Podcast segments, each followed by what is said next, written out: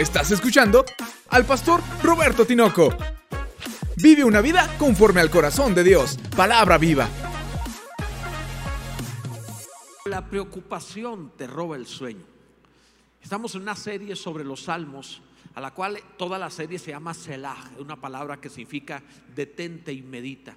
Pero cada vez que nosotros vamos a un salmo estamos encontrando un ejemplo de cómo transformar nuestras experiencias en adoración a Dios, cómo transformar nuestras experiencias en una canción, en una alabanza a Dios, en algo que engrandezca su nombre y por supuesto que también en esto está nuestra propia salud, nuestra propia medicina. Nos hallamos en el Salmo 3, para lo cual le he titulado este mensaje basado en las palabras del salmista, cuando la preocupación te roba el sueño, porque nos trae una gran esperanza para no perder nunca más el sueño. Te invito a leer el capítulo 3 de los Salmos, versículo 3 hasta el versículo 5, en voz alta, por favor. Dice la escritura, mas tú, Yahvé, eres escudo alrededor de mí, mi gloria y el que levanta mi cabeza. Con mi voz clamé a Yahvé y él me respondió desde su monte santo, Selah. Yo me acosté y dormí y desperté porque Yahvé me sustentaba. Bendito sea el nombre del Señor. La pura palabra es suficiente para sentirse bendecidos y adorarle y alabarle y darle gloria a nuestro Dios. Bendito sea Dios. No dormir, tener insomnio suele provocar enfermedades, suele provocar desgaste físico, incluso puede eh, traer enfermedades semejantes a las enfermedades seniles o hasta detonarlas, incluso podría provocar la muerte según la situación. Dormir es fundamental. Las mujeres son más listas en esto porque suelen disfrutar más el dormir. Nos han fijado que si tienen sueño duermen donde estén, o sea, no batallan nada, bendito sea Dios, tienen la conciencia limpia. Los hombres somos un poquito más problemáticos, algunos sé que se duermen donde sea, esa es otra historia, pero dormir es un honor, es un privilegio maravilloso, es algo que Dios ha puesto para recuperarnos físicamente hablando, pero también nuestra alma. Ahora, con frecuencia, no poder dormir suele ser resultado de tener preocupaciones, cosas en la cabeza. Todo ser humano batalla para apagar, bueno, no todos, pero algunos batallan para apagar sus pensamientos. Yo tengo una cabeza muy activa y a veces batallo para apagar mis pensamientos y poder dormir. Si me pongo a leer las escrituras antes de dormir, no voy a poder dormir. La mente se me va a ir, entonces hay que apagarla antes. Pero si en lugar de eso tienes preocupaciones, angustias, aflicción, cosas que te traen cierto estrés, no vas a poder dormir. Si en la noche te pones a pensar en ello, te va a quitar el sueño, es más peor. Algunos todavía se ponen a discutir de noche. ¿Qué vas a remediar? ¿Qué vas a solucionar? Tenemos que hablar. No, en la noche no tenemos que hablar, tenemos que dormir. La noche no es para arreglar cosas. Algunos se ponen a discutir de noche. Mira, en la mañana los juzgados abren y te puedes ir a divorciar, pero en la noche no tiene sentido. O sea, no tiene caso discutir, pelear. No te puedes ir a divorciar, ¿eh? era una broma. Entonces, pero es, que no vaya a ser que alguno diga el pastor dijo. Pero el, tratar de traer a la memoria o a la mente o a una discusión las cosas que angustian, que afligen durante la noche, te va a robar el sueño.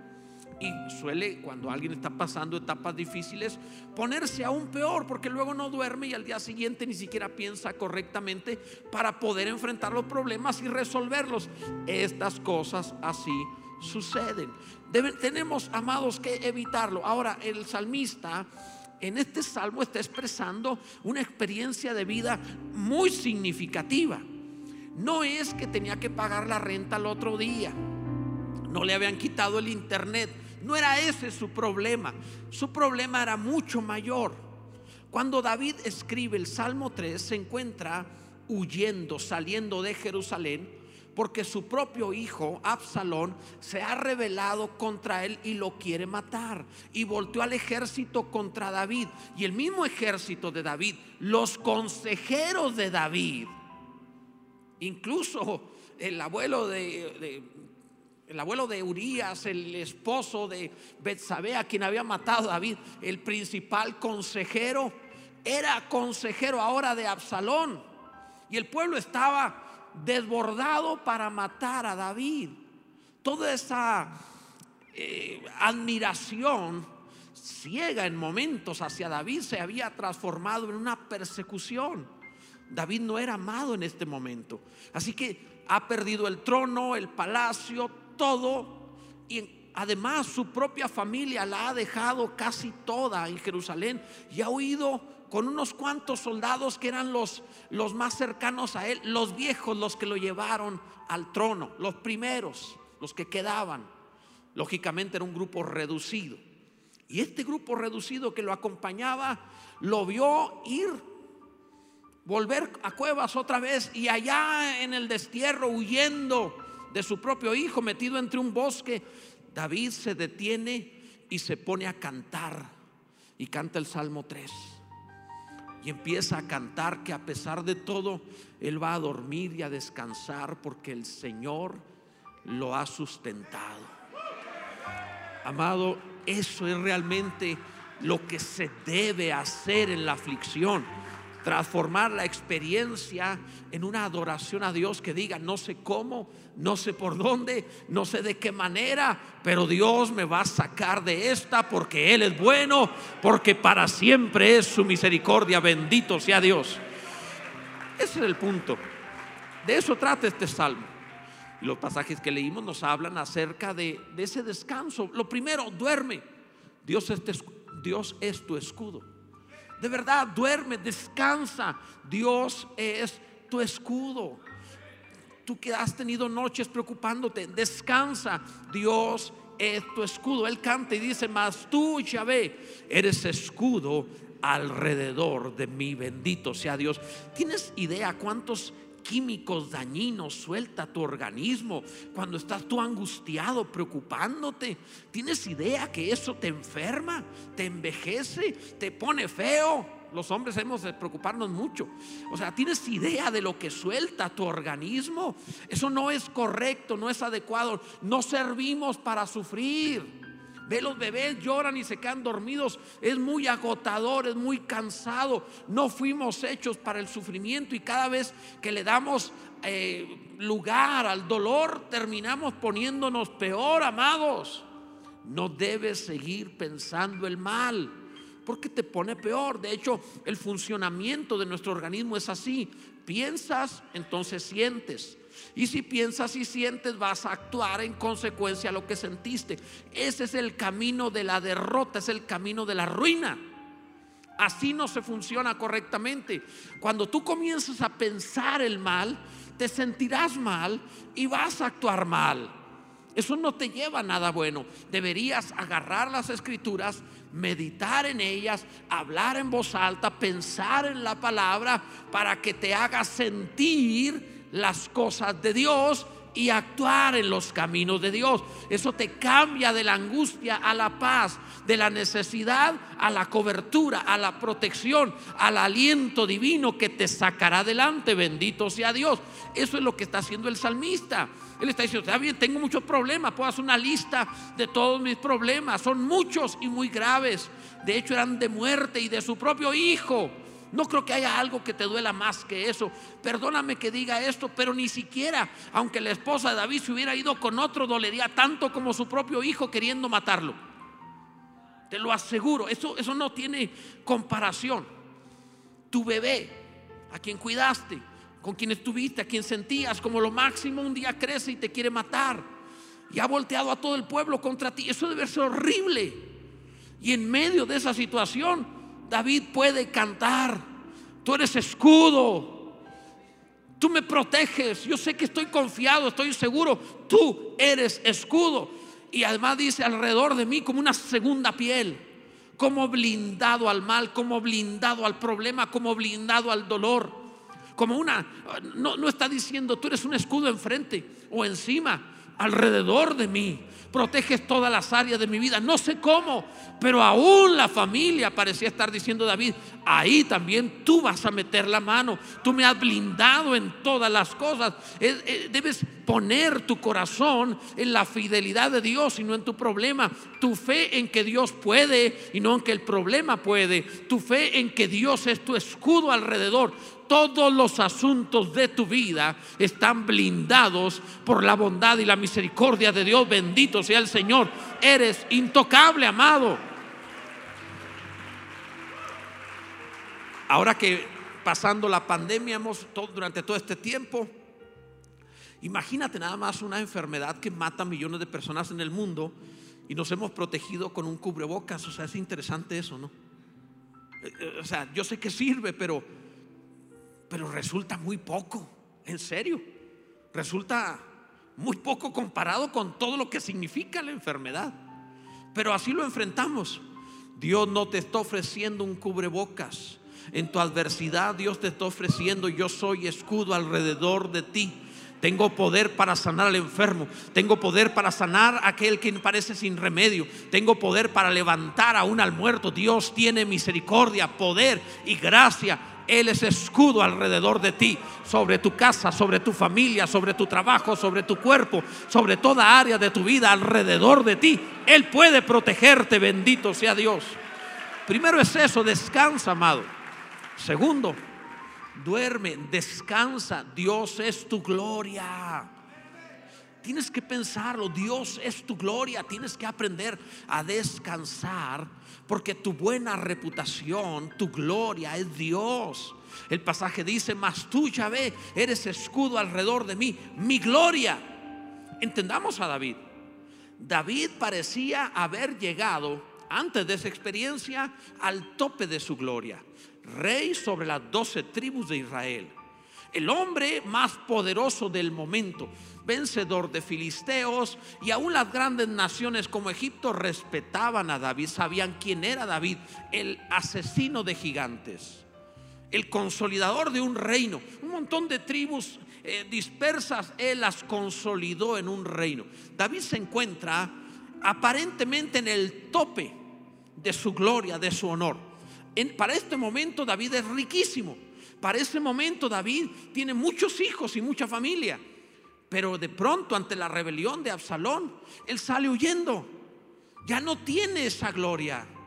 No se lleva su riqueza, no se lleva a su familia, no se lleva su corona ni su trono, no se lleva nada de eso. Y, y además se corre el rumor, todos comienzan a hablar mal de David, porque siempre pasan cosas así. O sea, David se encuentra en un momento realmente grave. Ha perdido su buena reputación. Es más, se corría el rumor de que era la consecuencia de sus propias acciones. Estás mal porque te lo ganaste. Estás mal por tus pecados. Más adelante veremos un hombre llamado Simei que salió al camino de la familia de Saúl y que le gritaba, hombre perverso, sanguinario. Y la gente era lo que decía, sus amigos y sus enemigos había perdido toda gloria, iba con lo que traía puesto. Y en esa situación él se pone a cantar que Dios es su gloria. Quiero que entiendas esto. Cuando Dios es tu gloria, nadie te puede quitar tu grandeza.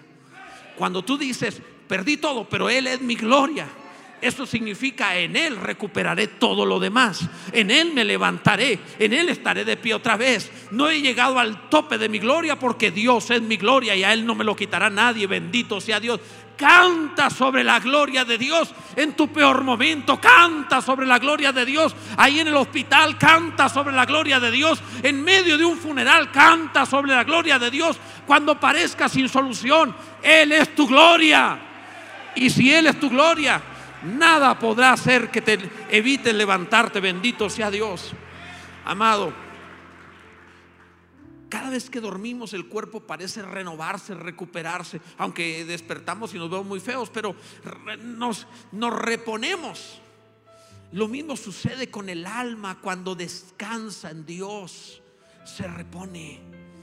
Puedes sentir que te mueres, pero vas al Señor y descansas cantando una alabanza a Dios y te repones, amado.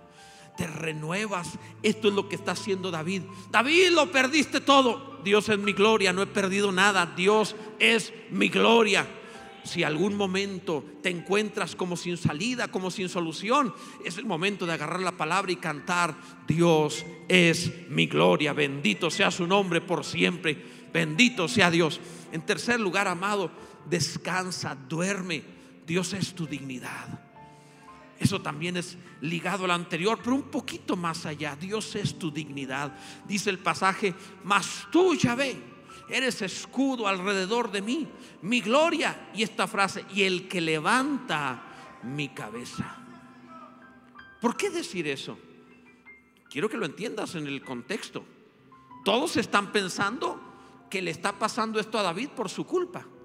Hay una actitud muy clásica de los seres humanos cuando alguien es derrotado en algo. Cuando alguien pierde sus bienes o se enferma o le va mal. Es muy clásico que los demás lo señalen y digan, seguro es el juicio de Dios. De seguro Dios lo dejó porque esto, esto y esto otro. O Él ha pecado. Pero si realmente Dios nos hubiera tratado conforme a nuestros pecados, la Biblia dice, ya habríamos sido consumidos. No estamos de pie porque seamos justos, estamos de pie porque Él es fiel, porque Él es bueno, porque para siempre ha sido su misericordia. Entonces cuando algunos se encuentran en mal situación, cometemos el error de decir, ¿qué fue lo que hiciste como los amigos de Job? Seguro pecaste en algo terrible, ha de ser muy malvado. Y esto es lo que acusaban a, a David. La gente lo decía, los enemigos pero también los amigos le dieron la espalda y comenzaron a hablar mal y a decir, mm, seguro pecó en algo. Para que Dios haya permitido eso, seguro pecó. ¿Qué haces cuando todos te abandonan? ¿Qué haces cuando tu familia te abandona? Cuando tus hijos te abandonan? Cuando tus amigos, cuando toda la gente que te conocía, los que te aplaudían, te abandonan. ¿Qué haces en, en esos momentos? Cuando estás realmente solo. David cantó. Mas tú, oh Yahvé, eres mi gloria y el que levanta mi cabeza. La palabra de David era, tú levantarás mi cabeza.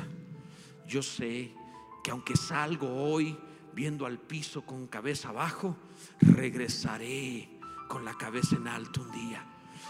De parte de Dios es esta palabra para ti, te levantarás.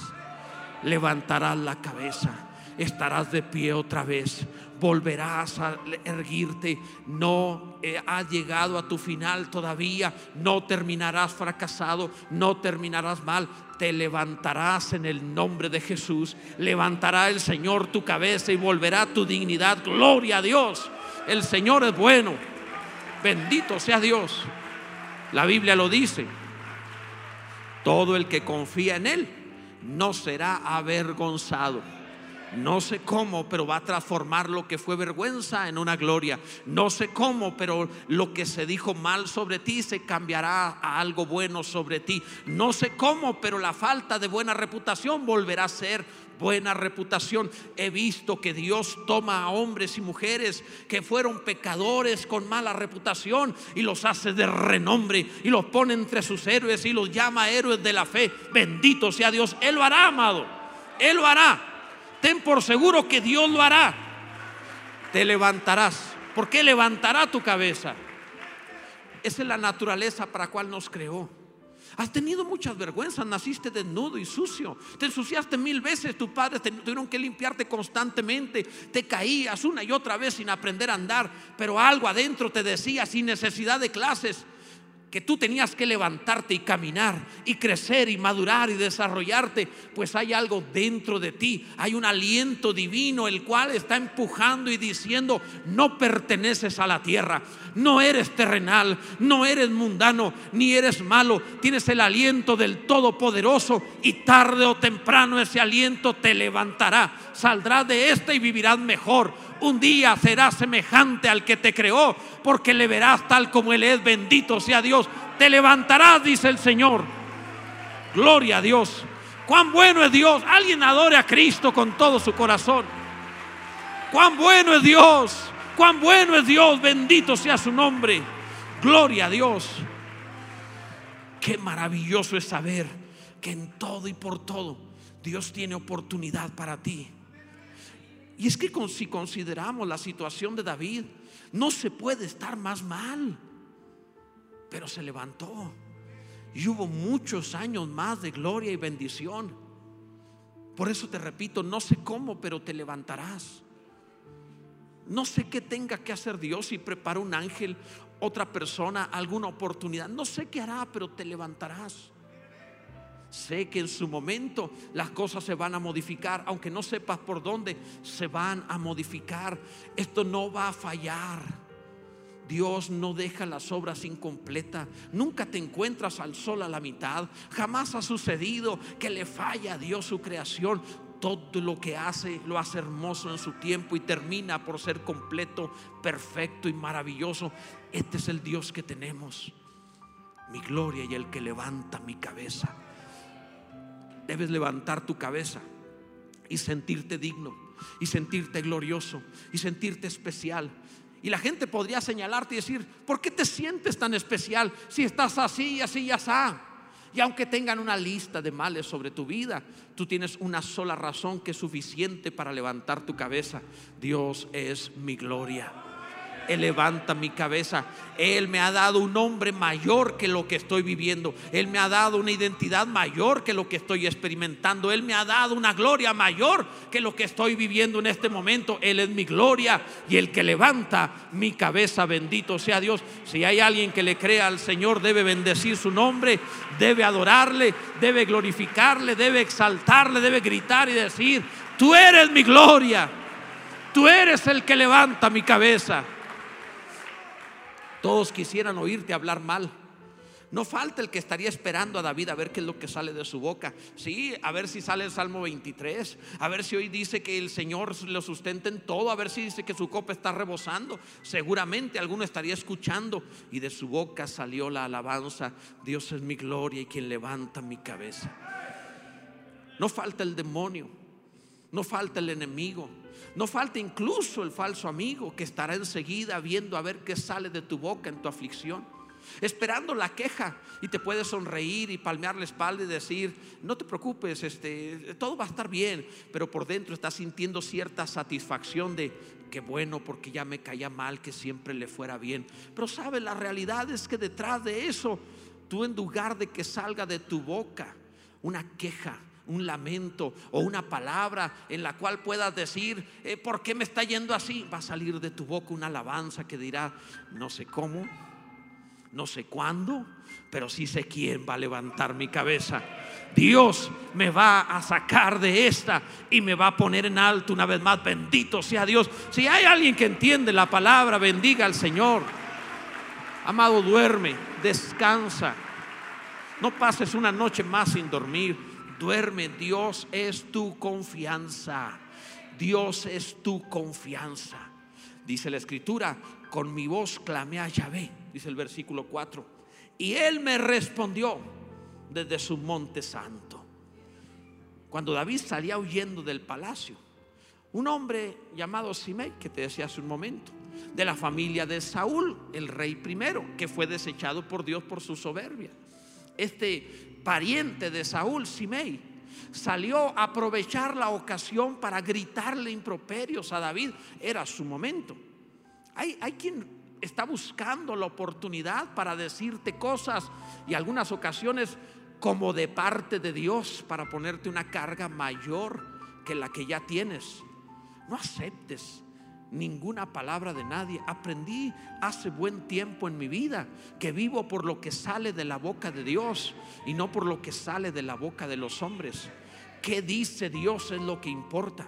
Pero Simei se acercó y, y, le gritaba al David que iba huyendo en el camino. Dice la escritura que gritó, fuera, fuera, hombre sanguinario y perverso. Yahvé te ha dado el pago de toda la sangre de la casa de Saúl, en lugar del cual tú has reinado, y Yahvé ha entregado el reino en mano de tu hijo Absalón. Y este aquí, sorprendido, fíjate en tu maldad, porque eres hombre sanguinario obviamente siempre habrá alguien así. Los, amigos de David, los fieles a David, los viejos que lo acompañaron todos estos años, los hijos de Sarbia que estaban ahí, dice la escritura, como eran bastante salvajes, buenos para pelear, eran tipos que le sacarían la vuelta y no querrías ver en algún, eh, alguna calle a oscuras, porque eran unos verdaderos salvajes. Uno de ellos le dijo, Señor, déjame mato a ese perro. Espérate, espérate, tranquilo, no le hagan nada. Dijo David, Dios le ha dicho que maldiga. Obviamente Dios no le había dicho que maldijera. ¿Por qué dice eso David? David lo dice por una razón muy importante. no me interesa lo que en este momento alguien pueda decir. David está pensando lo siguiente, lo que venga, lo tomaré como de Dios. No tengo tiempo de pleito, no tengo tiempo de rencores, no tengo tiempo de sentirme mal, no tengo tiempo de concentrarme en las palabras malignas de alguien. Yo en este momento voy a concentrarme en una sola cosa, lo que suceda viene de Dios, solo dependeré de Él. Y debes saber que así es como sales adelante. Cuando dices, no tengo tiempo de llorar, no tengo tiempo de dolerme, no tengo tiempo de pelear. Matrimonio, familia, no hay tiempo de pelear. Aquel que está en conflicto con su padre, no hay tiempo tiempo de tener pleitos familiares. Aquel que tiene discusiones vecinales, no hay tiempo de eso. Si realmente quieres una vida gloriosa, no tienes tiempo de andarte peleando con nadie, ni andar señalando a nadie, ni andarte sintiendo por las palabras de nadie. Si Dios permite que alguien hable, ¿qué importa? Sea Dios glorificado. Cuando David hace esto, se pone muy por encima de la adversidad, muy por encima del improperio, el chisme. Escucha, Alguna vez te lo prediqué. Moisés perdió la tierra prometida por ponerse a hablar con el pueblo en lugar de ir a hablarle a la roca. Cuando se sintió oprimido, salió ante el pueblo y le gritó, ¿por qué son rebeldes? ¿Por qué esto? ¿Por qué lo otro? Queriendo corregirlos. Y Dios le dijo a Moisés, a causa de esto no entrarás en la tierra que te prometí. Te pierdes la clase de vida que Dios te quiere dar. Cuando en lugar de ir a hablar con Dios, te pones a hablar con la gente. Y si David hubiera ido con Simei a gritar y así, ¿y tú qué? ¿Por qué me dices eso? A Saúl lo desechó Dios por esto y esto otro. Si hubiera ido a pelearse con Simei, no compone el Salmo 3 y se pierde su restauración. Te has puesto a pensar que te estás perdiendo la tierra prometida por pelearte con quien habla contra ti. Sí, también es pelearte con esa persona. Cuando pones en las redes sociales, eh, no me importa lo que opinen, yo solo vivo para Dios. Ya estás eh, poniendo el corazón. Amado, no es así. Es el momento de olvidar lo que dicen los demás y concentrar en adorar y bendecir a Dios. Le voy a adorar, le voy a bendecir todo hacia Él. El pueblo de Israel perdió también la tierra prometida cuando abrieron su boca para quejarse. Qué terrible es esto, qué difícil. Ahí hay gigantes, esto es muy complicado. Y cuando abres tu boca para quejarte es que usted no sabe la clase de vida que yo tengo, como a usted no le sucede lo que a mí me ha pasado, yo estoy enfrentando esto y esto y esto otro, y por eso, y te quejas y te pierdes la clase de vida que Dios quiere darte. Por eso en esos momentos, en lugar de quejarte, habla como David. Él es mi escudo, Él es mi gloria, el que levanta mi cabeza. Solo me voy a ocupar en eso. Voy a bendecir a Dios en todo tiempo. Bendito sea Dios. Amado, esto es lo que debemos hacer. Dice él, con mi boca. Yo no me quejo ante Simei. No me defiendo ante Absalón y ante los demás. Con mi boca yo clamé a Dios y él me respondió. Mi boca la usé hacia Dios y Él me respondió. Además dice desde su monte santo, Dios bendiga a todos los que se congregan porque eso es su monte santo. Si conoces la escritura sabrás que su monte santo es su lugar de reunión. Cuando tú buscas a Dios y luego te congregas, Él te hablará en su lugar de reunión y ahí te dará respuesta de lo que has clamado a Él. Bendito sea Dios, te responderá y descansarás. Dios es bueno para siempre su misericordia. Hablando de insomnio, de perder el sueño por preocupaciones y cosas así, y hablar acerca de, o hablando acerca de cuando no enfocas correctamente tus palabras hacia Dios, sino que lo haces hacia la gente, como el prójimo. Recordé que había leído hace tiempo la historia de una tribu de Nueva Guinea que de pronto empezaron a enfrentar una enfermedad no me acuerdo el nombre de la enfermedad, pero recuerdo que esta enfermedad les producía como parálisis. Para describirla era algo semejante a las vacas locas, la enfermedad está en Inglaterra, las vacas locas, algo así, problemas en los nervios y se dañaban. Y fue muy raro porque empezaron a ir doctores a esta tribu porque a muchos les sucedía. ¿Y qué es lo que está pasando? Y después de algunas investigaciones descubrieron la causa de esa enfermedad practicaban el canibalismo. Y el canibalismo les estaba produciendo esa enfermedad. Es decir, comían prójimo, lo que los incapacitaba. ¿Sabes? He visto que Lo mismo sucede cuando alguien enfrenta un momento difícil. Si, si, David, cuando Simei comienza a hablar de él, se pone a comer prójimo y empieza a hablar de Simei o de Saúl, se incapacita. Algunos tienen demasiado tiempo sin libertad, sin adquirir las cosas o la vida del reino de Dios como consecuencia de que su boca está mal dirigida. Con mi boca clamé a Yahvé y él me respondió. Enfócala Dios, enfoca al Señor tu boca, no en queja, sino en alabanza, en decirle, tú eres bueno para siempre, tu misericordia y Él te hará descansar. Gloria a Dios. ¿Sabes? Esta porción de la palabra, lo que acabamos de leer, atraviesa ahí una palabrita hebrea que es la que he usado como frase principal de esta serie, Selah, que significa detente y medita. Como que David cuando escribió esto, puso el mismo ahí inspirado por el Espíritu Santo Selah. Y él mismo dijo, es la hora de detenerme y meditar. Como si David hubiera dicho, me aventé. Esto está muy bueno. En medio de tanto dolor y tanto problema, esto que acabo de cantar y de escribir está buenísimo. Hay que detenerse y leerlo otra vez, cantarlo otra vez. Y es lo que Dios está diciendo cuando los demonios y el infierno mismo vean que en lugar de salir de tu boca la queja y la maldición, salió la alabanza. Debes hacer que les duela más el hígado deteniéndote ahí para volver a clamar y volver a adorar y volver a exaltar a Dios y volver a decir, Dios es bueno, Él es mi escudo, Él es mi gloria, Él es el que levanta mi cabeza, bendito sea Dios. Entonces David puede concluir esa parte diciendo, yo me acosté y dormí. ¿Quién puede dormir en esa condición? Solo alguien que ha adorado a Dios. Yo me acosté y dormí y desperté. Todo un pueblo me buscaba para matarme. No solo un pueblo, muchos pueblos. Pero me dormí y desperté porque Yahvé me sustentaba. Porque Él me sustentaba. Tienes que decirlo, Él me sustenta aunque parezca difícil, Dios sigue sustentando. Debes decirlo, Él me sustenta. Confía en Dios, descansa, despertarás y todo estará bien. Esta noche no puedes irte a, a, pensar problemas, tienes que descansar. Y te levantarás en la mañana diciendo, es como si hubiera dormido varios días, descansé, Dios me ha sustentado todo estará bien. No acaba mal, amados. La historia acaba muy bien. Tu vida acaba bien. Dios tiene planes de bien para ti. Tu vida acaba bien. Cuando salgas de este mundo no vas a salir con una mueca, sino con una sonrisa. Cuando te vayas de esta vida no lo vas a hacer con una maldición, sino con una alabanza. Cuando termine tu estadía en esta tierra, vas a poder entrar a los cielos diciéndole a Dios gracias por la experiencia de vivir. Tú has sido bueno. Bendito sea el nombre de Dios por siempre. Nuestro Dios es maravilloso. Gloria a Dios. Ponte en pie, amado, por favor. Cuán maravilloso es el Señor. Cuán precioso es el Señor. Es tu momento para cerrar tus ojos, levantar quizá tus manos a Dios y decir, tú eres maravilloso. Eres impresionante, increíble, glorioso.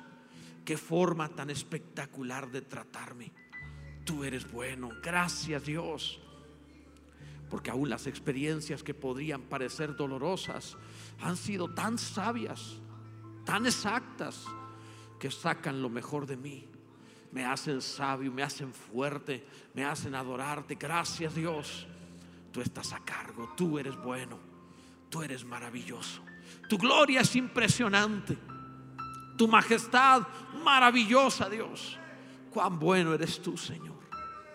Tú has sido precioso.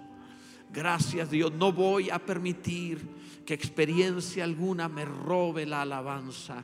Jamás sacaré de mi boca algo distinto o algo que no te glorifique o algo que pueda quejarse. Tú eres bueno, para siempre es tu misericordia, tú eres maravilloso. Vamos, abre tu boca y di, Señor, tú eres maravilloso, tú eres bueno, tú eres bueno, Señor. Gracias Dios, gracias Señor. Yo no sé cuántos años vivirás, pero si hoy partieras a la eternidad, hazlo con una alabanza diciendo, Él es bueno, nuestro Dios es maravilloso. El día que cierres los ojos aquí definitivamente y los abras ante Él, entrará sonriente, alegre y feliz diciendo, Dios ha sido bueno, bendito sea el Señor. Gloria a Dios. Debes aprender a descansar, amado. ¿Sabes? Simplemente como una especie de epílogo, por decirlo así, del mensaje. Has visto que cuando Elías estaba deprimido se quedó dormido y Dios no vino a reclamarle ni regañarlo, sino que le preparó una cena y lo dejó dormir otro rato. Es extraordinario Dios en el trato que tiene con la gente. Necesitas descansar, te dejo descansar. Necesitas dormir, te dejo dormir. Quieres comer, te dejo comer. Es increíble la manera, la ternura que tiene Dios para tratar. Así que bajo ninguna circunstancia oigas otra voz. Dios sí quiere tu bien. Bendito sea el Señor. Toma tu lugar, amado, pero hazlo con una gran alabanza, bendiciendo al Señor. Gloria a Dios.